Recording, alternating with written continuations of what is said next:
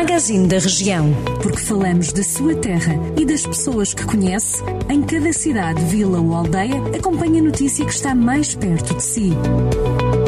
Magazine da Região. Edição de Ricardo Ferreira. Abrimos a edição desta terça-feira, 2 de junho, do Magazine da Região com a PSA de Mangualde, que apesar da pandemia já voltou ao pleno funcionamento. Ainda assim, a fábrica de automóveis está a produzir 10 viaturas a menos por turno. Há uma semana que as três equipas estão de novo a trabalhar.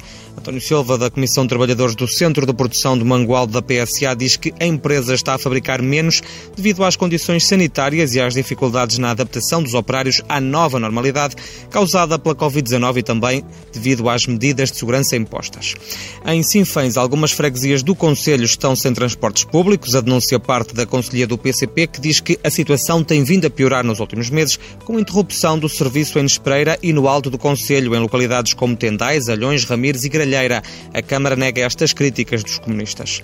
Encerrada durante dois meses devido à pandemia causada pelo novo coronavírus, já voltou a funcionar a Feira Quinzenal de São João da Pesqueira.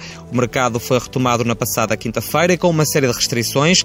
No recinto só podem estar agora 250 pessoas e todas têm de utilizar máscara e ou viseira. Em Oliveira de Frades, a Biblioteca Municipal reabriu ontem, segunda-feira. O espaço esteve encerrado desde o dia 13 de março por causa da pandemia causada pela Covid-19. A Câmara Municipal garante que a biblioteca volta a funcionar com todas as medidas de higiene e segurança. A biblioteca mantém, por isso, o empréstimo de livros que, após serem recebidos, vão ficar uma semana em quarentena.